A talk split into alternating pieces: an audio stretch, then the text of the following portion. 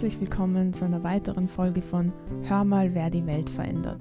Der Podcast, der sich mit nachhaltigen und interdisziplinären Themen auseinandersetzt. Hallo, ich bin die Sigrid. Hallo auch von mir, ich bin die Maria.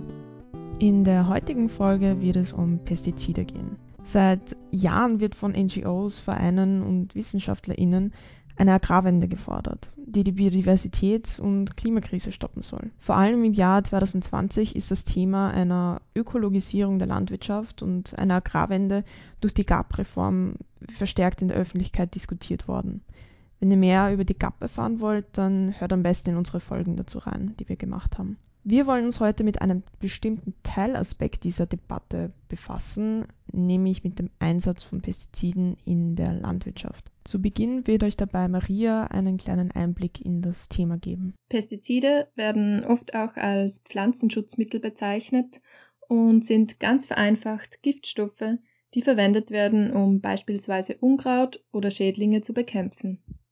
Eines der bekanntesten Pestizide ist Glyphosat, und von dem haben sicher schon viele von euch gehört, da es immer wieder in den Medien diskutiert wird.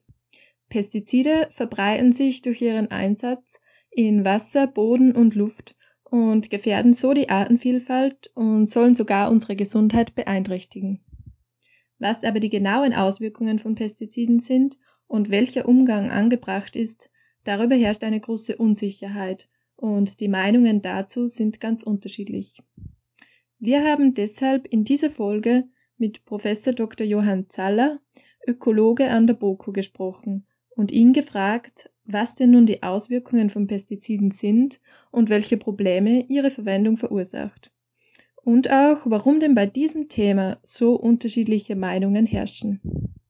Johann Zaller forscht seit etwa sieben Jahren zu Pestiziden und ist Autor des Buchs Unser täglich Gift, das 2018 erschienen ist.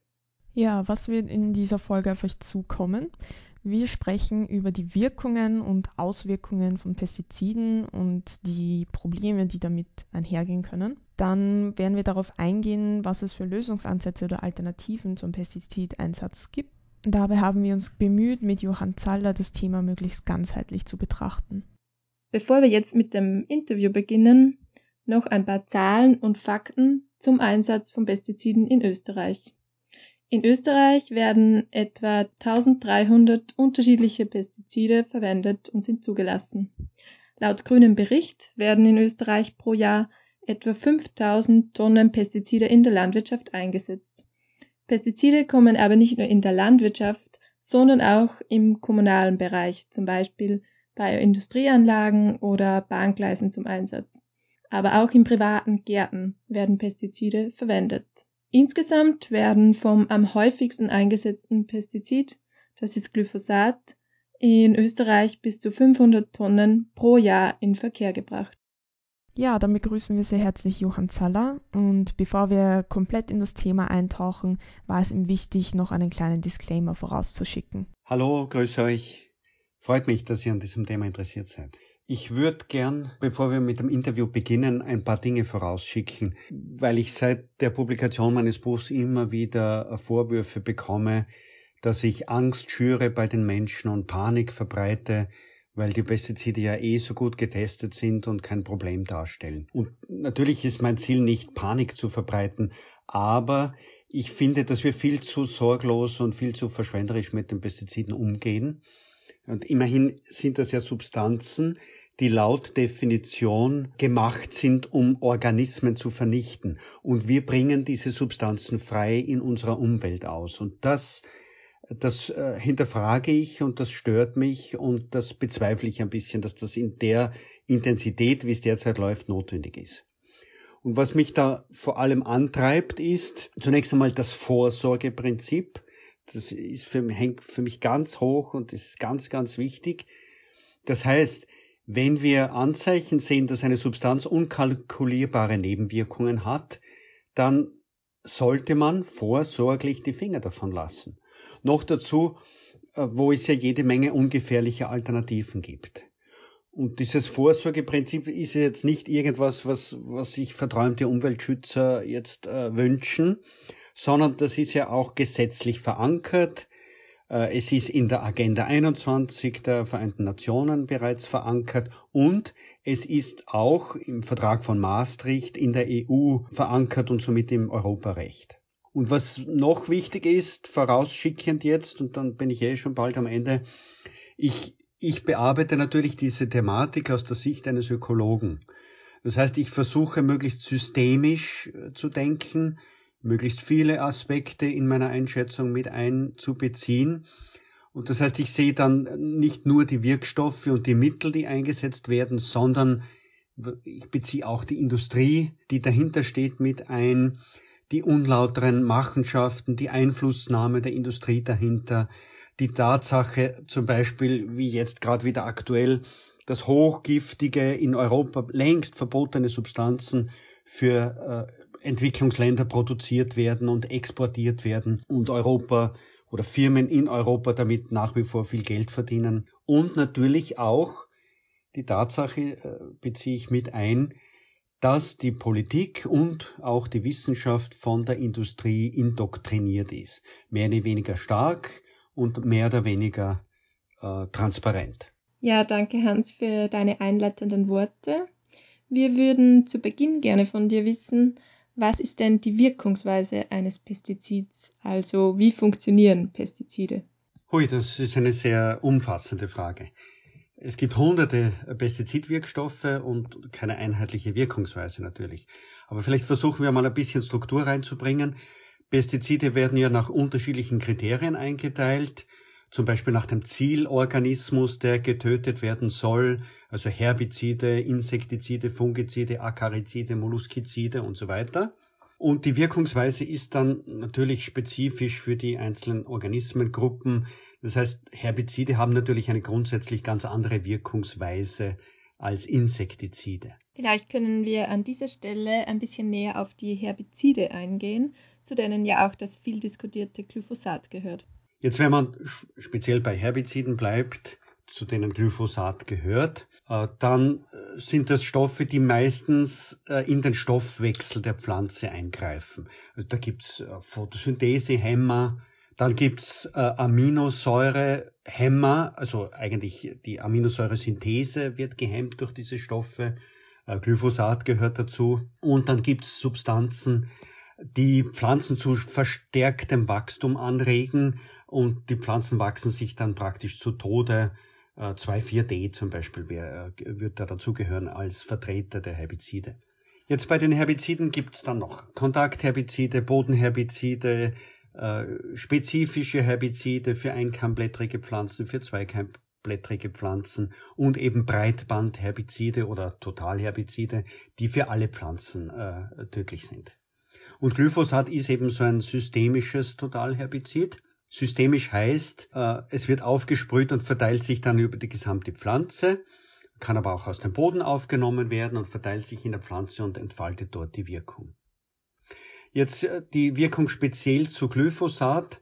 Glyphosat, wie schon vorhin gesagt, äh, blockiert die Biosynthese von aromatischen Aminosäuren und dieser biochemische Stoffwechselweg, äh, der da abläuft, der heißt Schikimatweg oder Schikimiesäureweg, so haben es wir früher noch gelernt.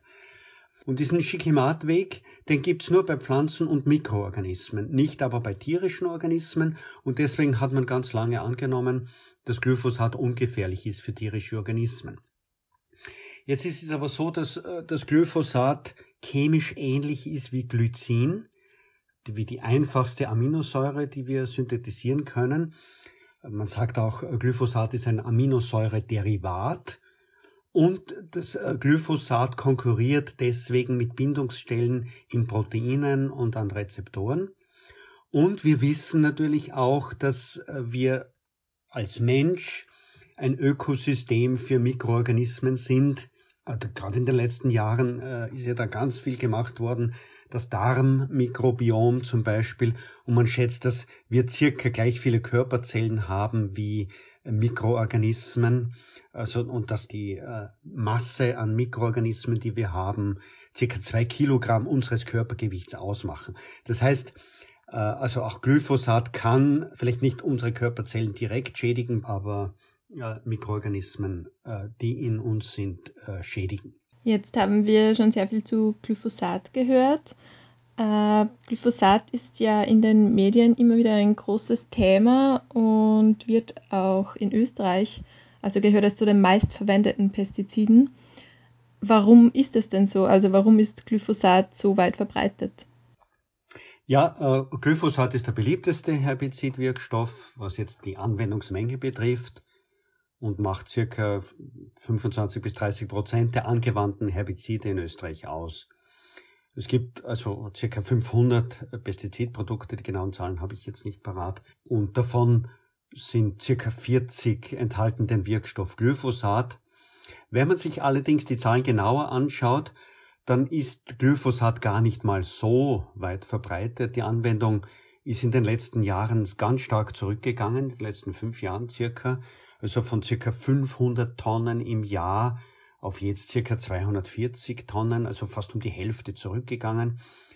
Äh, das ist zum einen, es gibt eine Zunahme an Biobetrieben, die diese Herbizide nicht einsetzen dürfen. Und es gibt spezielle äh, sogenannte Ö-Pool-Fördermaßnahmen zum Herbizidverzicht. Das heißt, die Landwirte äh, werden, werden gefördert, äh, kriegen Subventionen, wenn sie auf Herbizide verzichten. Und das äh, schlägt sich natürlich dann durch auch in der Reduktion der Menge, die angewandt wird. Wenn man jetzt schaut, wie flächenmäßig wie Glyphosat angewandt wird, dann sind's ist relativ wenig. Also nur circa neun Prozent der konventionellen Ackerfläche wird mit Glyphosat besprüht. Das ist relativ wenig im Vergleich zu Deutschland. Das sind 37 Prozent circa der Ackerfläche. Also es wird relativ wenig verwendet auf den Ackerflächen. In erster Linie zur Vorsaatanwendung, also bevor gesät wird dann nach Erntebehandlung, also nachdem geerntet wird, um da die äh, auf den Feldern stehenden Pflanzen noch zu vernichten. Vorerntebehandlung wird auch in geringem Ausmaß gemacht. Und dann gibt es noch Reinbehandlung im, im Weinbau, im Obstbau, wo eben dann auch glyphosathaltige Herbizide, aber auch andere äh, Herbizide eingesetzt werden. Glyphosat ist halt relativ günstig und praktisch in der Anwendung man kann es überall äh, locker kaufen und äh, ist deswegen eben sehr beliebt. Billig, habe ich gesagt, es ist billig. Billig ist es ja nur, und das möchte ich immer wieder einstreuen, weil die Umwelt- und Gesundheitskosten, die durch äh, überhaupt generell Pestizide äh, verursacht werden, auf die Bevölkerung ausgelagert werden. Also die Folgekosten, die Umweltkosten, die zahlen ja wir alle. Und wenn man das, die Kosten aufschlagen würde auf die Pestizide, dann wären die viel teurer und würden weniger oft verwendet werden. Aber das ist vielleicht eine andere Diskussion. Und ich will auch hier nicht großartig in die, in die Glyphosat-Diskussion einsteigen, aber irgendwie ist es schon ein bisschen eigenartig, wenn, wenn dann vom Glyphosat-Verbot gesprochen wird und dann gibt es gleich den großen Aufschrei, äh, ja, so quasi die österreichische Landwirtschaft würde den Bach runtergehen, wenn Glyphosat verboten würde. Bei nur neun Prozent Flächeneinsatz äh, ist dieser Wirkstoff eigentlich nicht so wichtig und eigentlich entbehrlich, jetzt äh, verglichen mit Deutschland zum Beispiel. Aber das Ganze ist halt in erster Linie ein, ein Politikum. Ja, sehr spannend, dass Glyphosat nur auf neun Prozent der Fläche eingesetzt wird und trotzdem so viel in den Medien diskutiert wird. Ja, also wie wir am Anfang der Folge auch schon gehört haben, werden eine Vielzahl von Pestiziden eingesetzt. Und da wollten wir von Johann Zaller natürlich auch wissen, was das für Auswirkungen hat, vor allem in Bezug auf die Artenvielfalt. Man muss sich einfach äh, einmal vor Augen führen, wir erlauben die Ausbringung von mehr oder weniger gefährlichen Giftstoffen in der freien Natur. Wir wissen, dass diese Stoffe gezielt Organismen vernichten und setzen sie aber trotzdem breitflächig ein. Und die Stoffe finden sich dann überall in unserer Umwelt wieder, finden sich in unserem Körper wieder. Und das ist wirklich sehr, sehr speziell. Und wir brauchen uns ja dann nicht zu wundern, wenn, wenn die Biodiversität zurückgeht, wenn wir breitflächig Insektizide oder auch Herbizide ausbringen natürlich, die erfüllen dort ihren Zweck einfach. Aber vielleicht zurück zur Frage äh, Auswirkungen von Pestiziden. Da muss man zunächst einmal unterscheiden zwischen direkten Effekten und indirekten Effekten. Die direkten Effekte, die werden eigentlich bei der Zulassung der Pestizide berücksichtigt. und sollten bei vorschriftsmäßiger Dosierung eigentlich nicht auftreten. Aber es ist natürlich klar, was jetzt direkte Effekte betrifft. Herbizide haben natürlich die größten Effekte auf Pflanzen. Dafür sind sie ja gemacht worden, weil das ja die, die Zielorganismen sind. Insektizide sind besonders gefährlich für nützliche Insekten, Fungizide für Pilze. Und bei diesen Zulassungsstudien äh, ist es aber so, dass nur ganz wenige Organismen untersucht werden. Wachteln werden herangezogen, um Auswirkungen auf Vögel zu testen. Äh, Kompostwürmer werden getestet, um Aussagen treffen zu können äh, über die Gefährlichkeit für die 3000 Regenwurmarten, die es sonst noch gibt. Regenbogenforellen werden getestet, um Aussagen für alle Fische und Amphibien zu treffen. Eben, Amphibien werden für sich gar nicht selbst getestet, also Kröten, Frösche, Molche, Salamander und so weiter. Die, die werden mit den Ergebnissen der Fischen praktisch mit abgedeckt. Ebenso wenig werden Fledermäuse zum Beispiel äh, getestet, obwohl sie sehr wichtige Organismen sind in unseren Landschaften und unserer Natur. Bei den indirekten Effekten, das ist viel schwieriger nachzuweisen, weil das meist über komplexe Nahrungsbeziehungen geht. Also um, um jetzt doch wieder bei, bei Glyphosat zu bleiben, wenn durch Glyphosat nicht Zielpflanzen, also Ackerwildkräuter vernichtet werden, dann geht da natürlich auch der Nektar damit verloren, der Pollen verloren. Äh, Bestäuberinsekten, die diesen Pollen aufnehmen würden, die haben keine Nahrung mehr, die gehen dann zurück. Äh, insektivore Vögel oder auch Fledermäuse fressen dann weniger äh, und das heißt, das ganze Nahrungsnetz ist davon betroffen. Und natürlich finden gleichzeitig andere, gibt es andere Faktoren, die diese Organismen stressen und es ist einfach sehr schwierig, den Rückgang der Biodiversität, äh, speziell den Pestiziden da äh, zuzuschreiben und die habhaft machen äh, dafür, weil es eben ganz viele gleichzeitig andere Faktoren gibt. Aber zum Beispiel Ackerwildkräuter zählen zu den am stärksten gefährdeten Pflanzen. Da gibt es den stärksten Artenrückgang, äh, Biodiversitätsschwund und natürlich sind da die äh, Herbizide in erster Linie dafür verantwortlich aber auch bei Kulturpflanzen, also durch Abdrift vor allem auf Nachbarfelder, äh, werden auch Kulturpflanzen geschädigt. Da gibt es ganz viele äh, Fälle davon. Nachfolgekulturen können geschädigt werden, weil noch immer Reste von den Herbiziden vom Glyphosat im Boden vorhanden ist und die Folgekulturen äh, deswegen schlechter wachsen oder empfindlicher sind für Pflanzenkrankheiten. Und dann gibt es natürlich jede Menge Resistenzerscheinungen. Das ist natürlich auch ein, ein Effekt äh, dieser Herbizide. Ja, das zeigt vielleicht, dass man sich ein bisschen von der, von der Vorstellung lösen muss, dass eben Wirkstoffe hochspezifisch sind und nur Nebenwirkungen haben auf die jeweilige Kategorie, also Insektizide nur Nebenwirkungen auf Nutzinsekten, Herbizide nur auf Wildkräuter, sondern äh, Herbizide wie Glyphosat beeinflusst auch die Honigbienen, auch direkt sogar über die Darmbakterien, über das Orientierungsvermögen und äh, Glyphosat beeinflusst genauso direkt äh, das Bodenleben, Springschwänze, Regenwürmer und so weiter.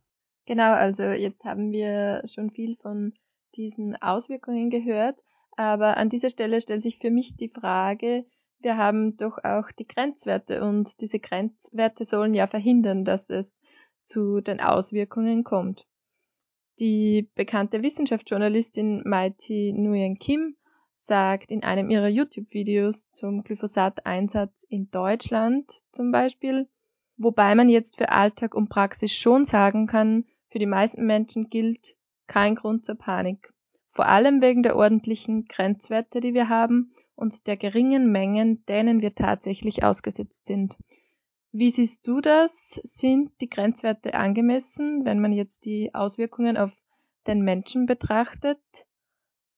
Und vor allem in der Praxis kommen ja dann verschiedene Pestizide zum Einsatz. Gibt es da dann Wechselwirkungen oder Reaktionen zwischen den einzelnen Pestiziden? Ja, kein Grund zur Panik, ordentliche Grenzwerte. Ich kann mich dunkel erinnern, äh, dass ich äh, das äh, Video gesehen habe und das als sehr, sehr gutes Erklärvideo empfunden habe.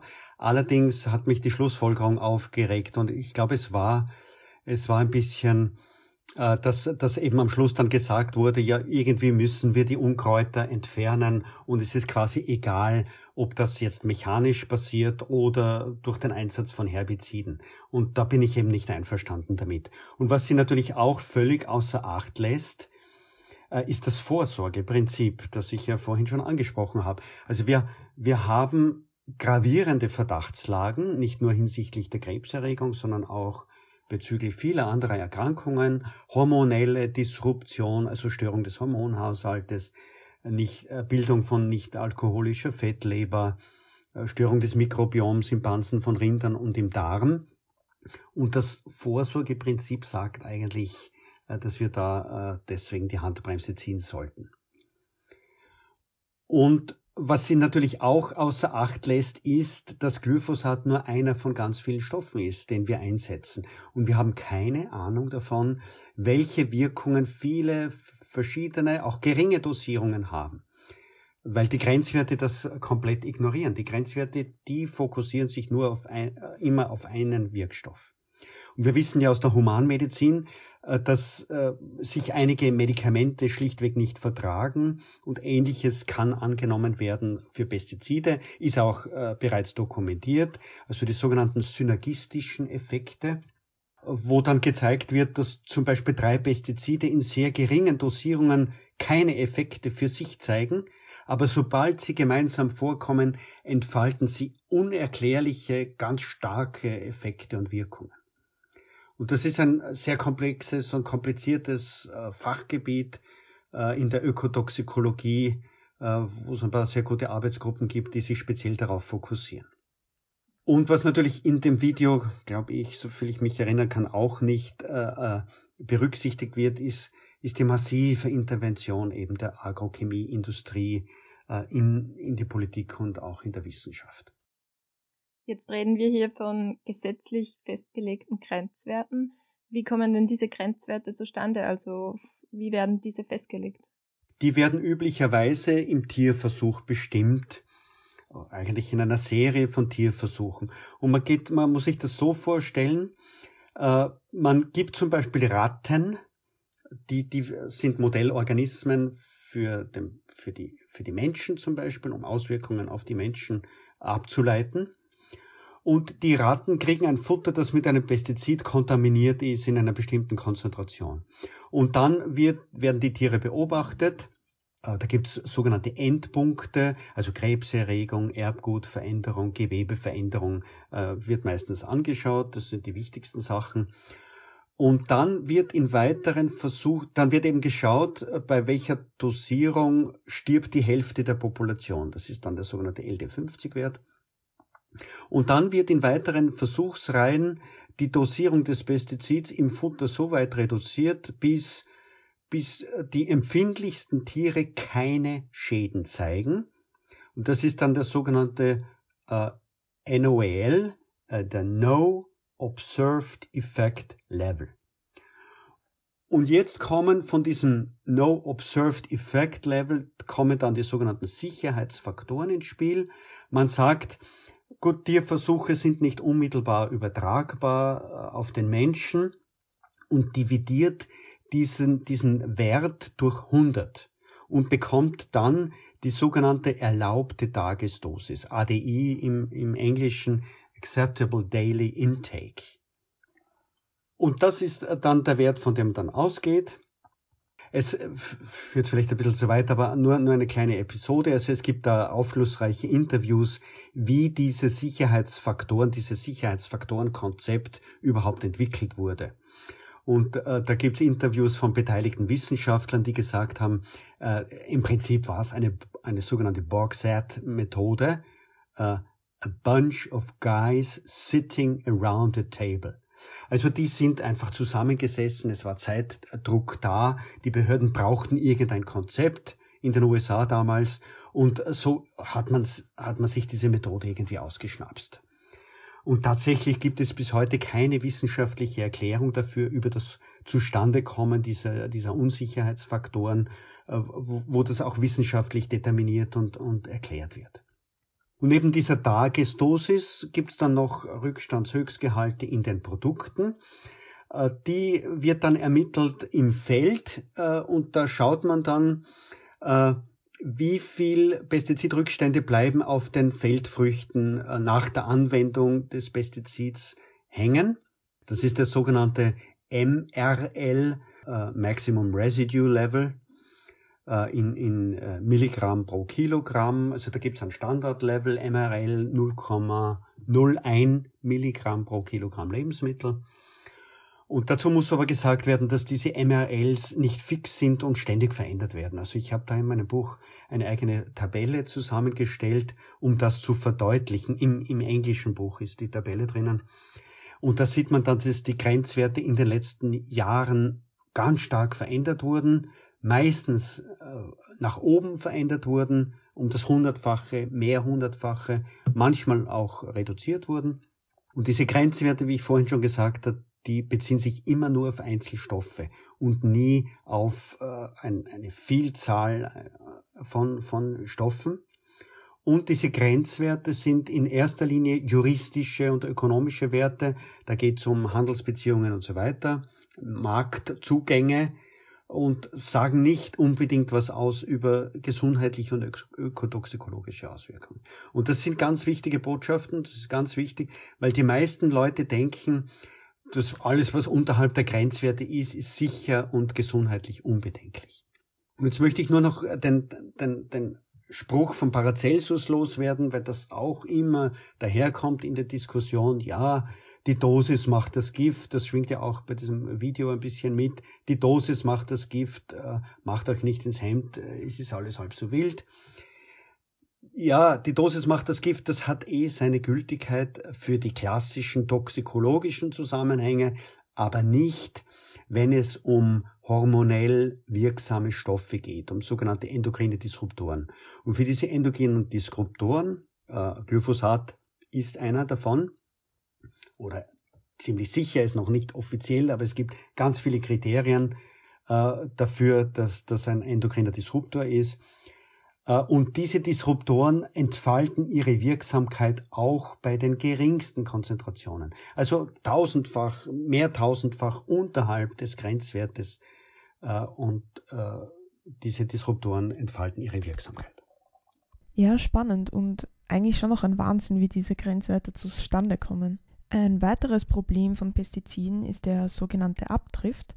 Das bedeutet, wenn Pestizide ähm, ausgetragen werden, dann können sie sich beispielsweise über Luft, Boden oder Wasser verbreiten und gelangen somit an Orte, für die sie nicht bestimmt waren. Da wird mich dann vor allem auch interessieren, wie weit sind jetzt wirklich verbreitet. Und ich glaube, du hast dann Naboko ja auch ein paar Studien dazu durchgeführt. Ähm, was ist da rausgekommen? Ja, äh, Pestizide finden wir praktisch überall in unserer Umwelt. Es gibt praktisch kein Gewässer, in dem keine Pestizidrückstände gefunden wurden oder werden. Aus der Schweiz ist bekannt, dass etwa eine Million Menschen pestizidverseuchtes Trinkwasser trinken müssen. Äh, vor allem das Fungizid Chlortalonil ist da zu nennen, ein, ein, krebserregender Stoff, der seit dem letzten Jahr aber in der EU und auch in der Schweiz verboten wurde. Äh, Pestizidabdrift gibt's auch über die Luft. Ist ein ganz wichtiges Thema. Wir haben das in zwei Studien herausgefunden, dass Pestizide äh, auf öffentlichen Plätzen zum Beispiel zu finden sind. Vor allem ist das ein Problem natürlich in Regionen mit pestizidintensiver Landwirtschaft. Äh, auf Kinderspielplätzen und anderen öffentlichen Plätzen konnten wir Dutzende Pestizide nachweisen.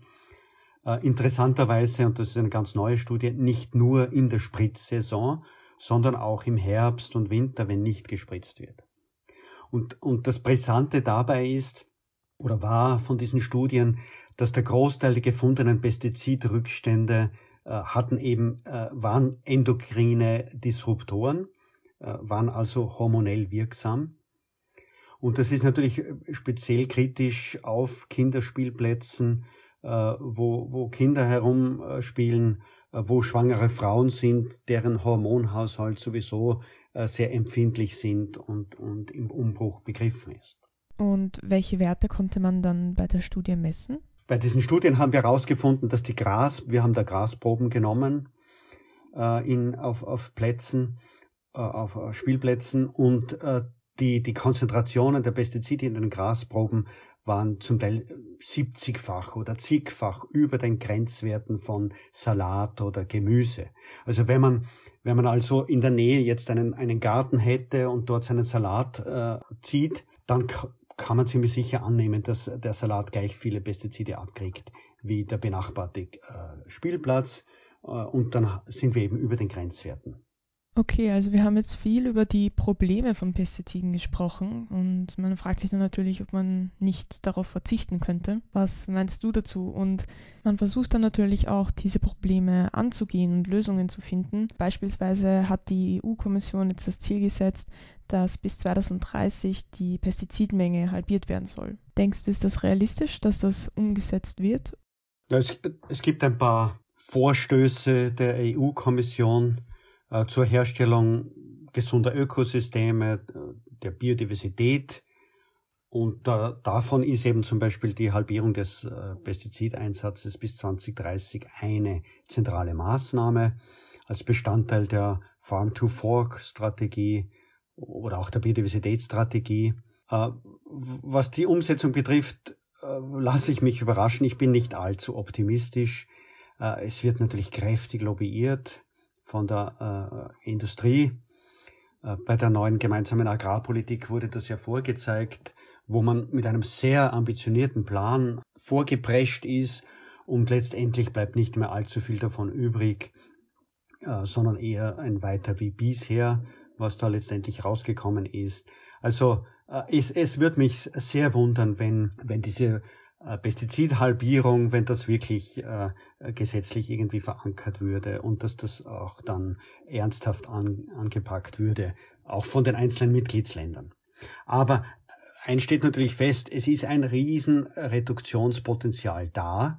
Da gibt es mehrere Studien aus Deutschland, aus Frankreich, in Deutschland sogar äh, von Behördenvertretern Aussagen, äh, dass äh, wir die Pestizide locker um 50 Prozent reduzieren könnten auch eigentlich, wenn man diese Abdrift-Studien äh, sieht, Pestizidabdrift sieht, äh, so ist ja das auch ein ganz klarer Hinweis, dass offenbar zu verschwenderisch mit den Pestiziden umgegangen wird. Sonst könnten die Pestizide ja nicht auf den, auf den Nachbarflächen landen und, und äh, in der Umwelt messbar sein.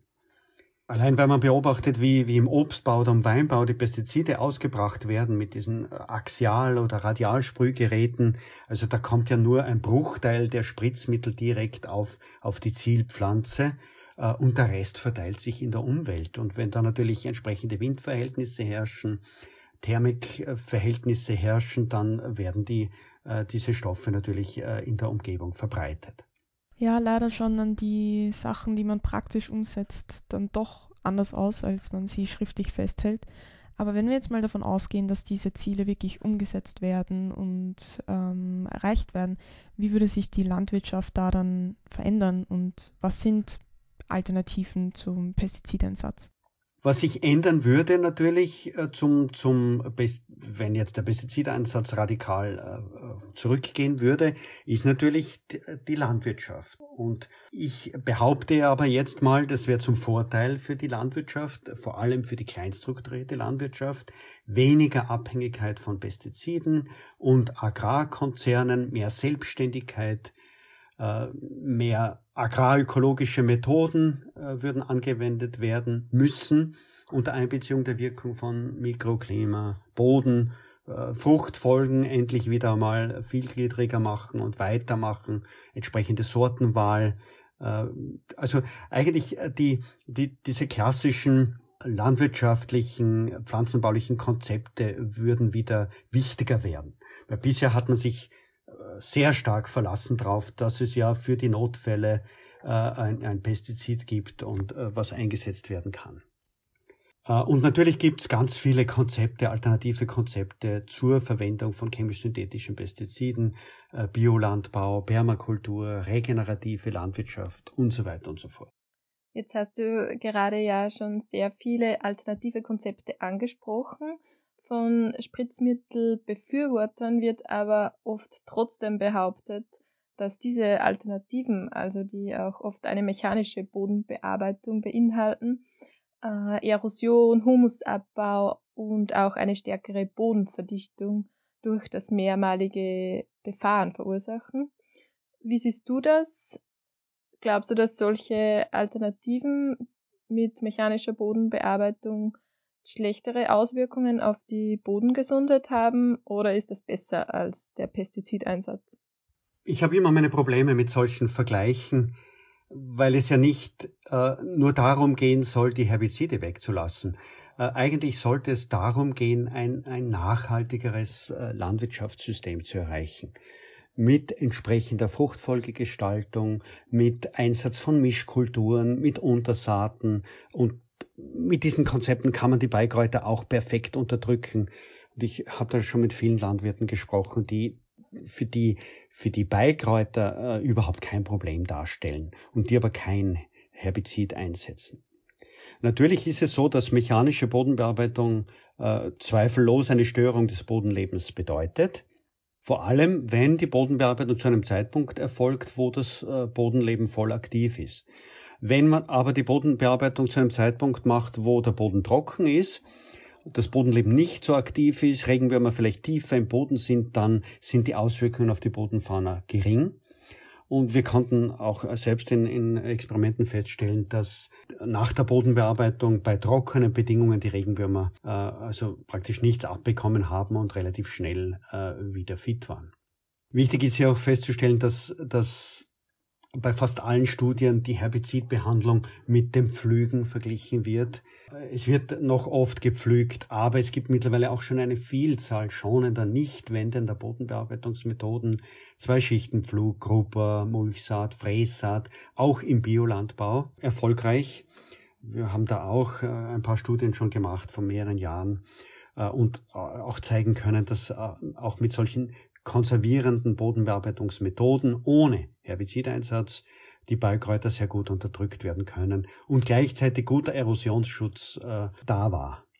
Und das bei, wenn ich Herbizide einsetze oder andere Agrochemikalien, dann kommt es unweigerlich zu einer Bodenkontamination. Und das habe ich bei der, äh, bei der mechanischen Bodenbearbeitung natürlich nicht. Das heißt, ich habe eigentlich, äh, ich, ich habe keine, keine Kontamination des Bodens, die mir dann später die Mikroorganismen äh, durcheinander bringen, äh, die vielleicht die Fruchtqualität beeinflussen oder Kulturpflanzen, die danach angebaut werden, anfälliger für Pflanzenkrankheiten sind. Und das sind alles dokumentierte Fälle, die auftreten können. Was den Humusabbau betrifft, ja, natürlich, wenn ich rein pflüge, dann, dann äh, verbrenne ich praktisch Humus. Aber äh, wie schon vorhin erwähnt, nicht wendende Bodenbearbeitung wird häufiger angewandt. Außerdem ist es so, dass die Humusgehalte im Biolandbau praktisch immer höher sind als auf konventionellen Flächen, obwohl dort keine Herbizide eingesetzt werden. Das heißt, äh, also ganz also wenn man das, die einzelnen Punkte, die Kritikpunkte da abklopft, dann kann man die alle relativ gut entkräften.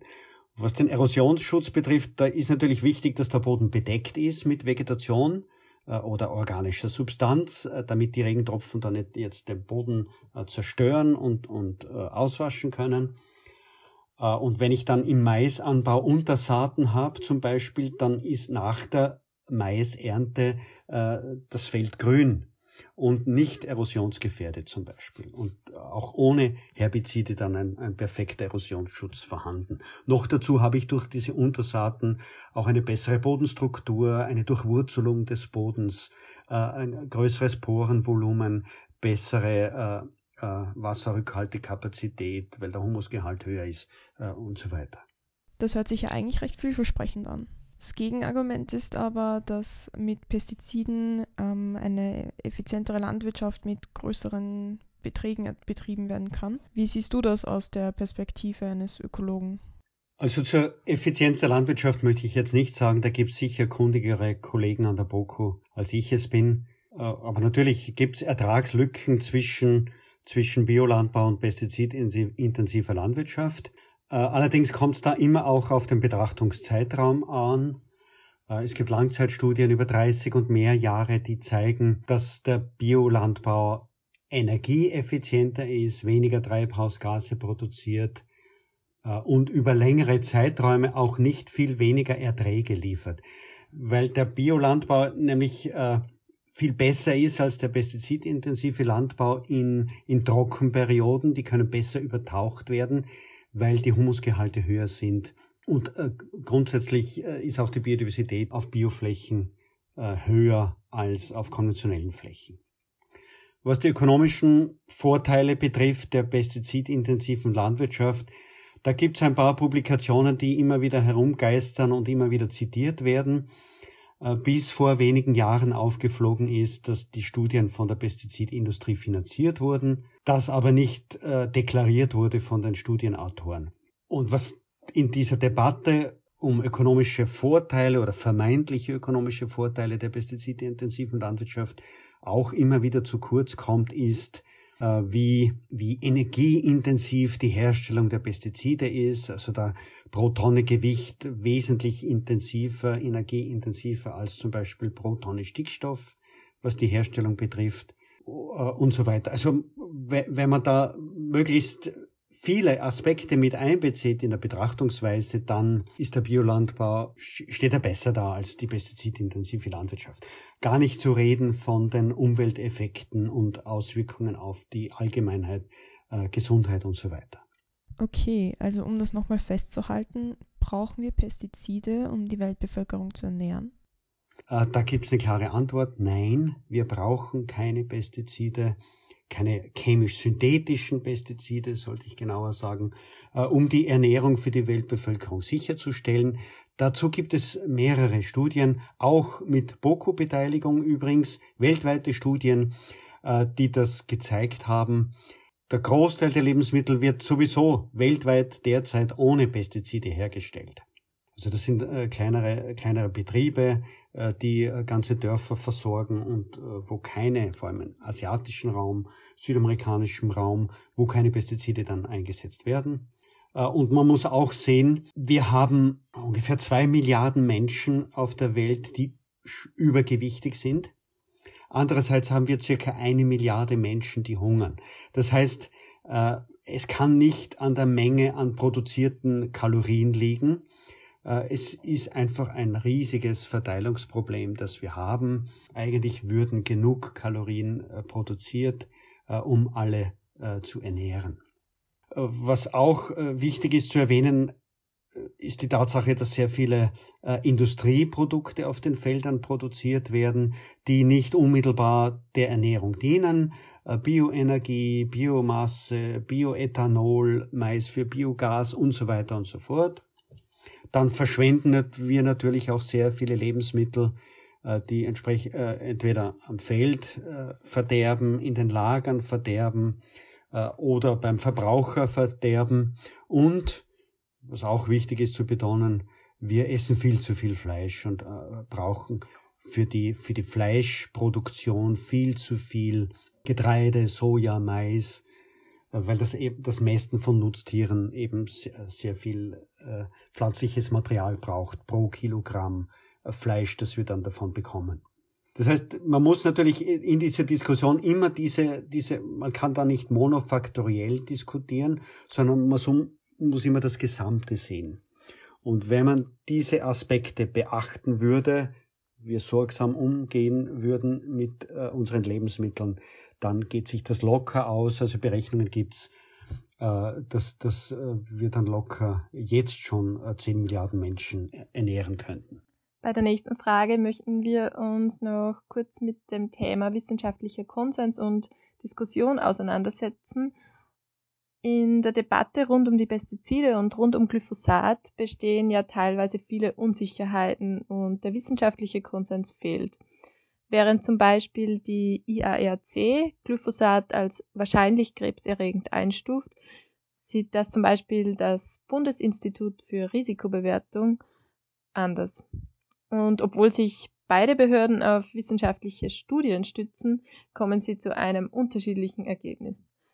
Wie kann man sich das erklären, wo doch oft das Bild vermittelt wird, dass es in der Wissenschaft immer nur eine Wahrheit geben kann? Prinzipiell ist es ja nichts Schlechtes, wenn, wenn kontrovers diskutiert wird. Das bringt uns wahrscheinlich mehr weiter und, und, macht uns kritischer, regt zum Überlegen an, als wenn alles Paletti wäre und wir uns alle einig wären. Was jetzt diese unterschiedliche Einschätzung für die, bezüglich Krebserregung von Glyphosat betrifft, so ist das vorwiegend darauf zurückzuführen, dass da einfach unterschiedliche Studien bewertet wurden von der einen Organisation und von der anderen. Äh, die einen, also die, die äh, UN-Krebsagentur, die wollte möglichst transparent sein und hat nur öffentlich zugängliche Studien betrachtet, während das BFR auch geheime Industriestudien ausgewertet hat. Und letztendlich äh, ist, ist es eine Abwägungssache und wird man da auch wieder das Vorsorgeprinzip ins Spiel bringen müssen. Solange eine Verdachtslage da ist, Finger weg davon. Äh, ich habe ja vorhin schon erwähnt, dass neben dieser Krebserregung auch eine Vielzahl anderer äh, gesundheitliche Effekte von Glyphosat dokumentiert ist. Und, und das Thema Krebserregung ist einfach nur deswegen so wichtig, weil, weil Stoffe, die eindeutig krebserregend sind, vom Markt genommen werden müssen. Also da gibt es dann keine Diskussion. Und natürlich die Wissenschaft, ja, Wissenschaft wird gern mit Wahrheit gleichgesetzt, aber das ist natürlich ein Unfug. Die Wissenschaft ist auf der Suche nach der Wahrheit, kommt der nahe, hoffentlich der, nahe, der Wahrheit möglichst nah dran. Aber natürlich ist es so, dass Befunde, die heute wissenschaftlich fundiert erscheinen, äh, übermorgen über Bord geworfen werden können und, und falsifiziert werden könnten. Das ist einfach der wissenschaftliche Prozess und das ist vielleicht ein bisschen schwierig zu verstehen für Leute, die, die keinen wissenschaftlichen Hintergrund haben, weil die wollen einfach immer sichere, äh, valide Aussagen haben. Die können wir bieten mit dem Stand äh, des Wissens gegenwärtig, aber das kann sich ändern.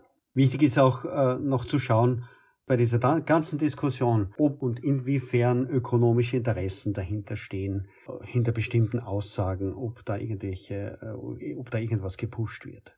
Vielleicht noch zum Abschluss. Was wäre deiner Meinung nach die Lösung mit dem größten gesellschaftlichen Nutzen in Bezug auf Pestizide? Gesellschaftlicher Nutzen ist jetzt ein großes Wort. Also die, die Lösung mit dem mit dem größten gesellschaftlichen und ökologischen Nutzen wäre sicher raus aus der Abhängigkeit von Pestiziden hin zu einer nachhaltigen, agrarökologisch orientierten Landwirtschaft, die noch dazu äh, viel stärker sozioökonomische Aspekte mit einbezieht. Und darüber hinaus, finde ich, geht es auch um, um handfeste gesundheitliche Aspekte.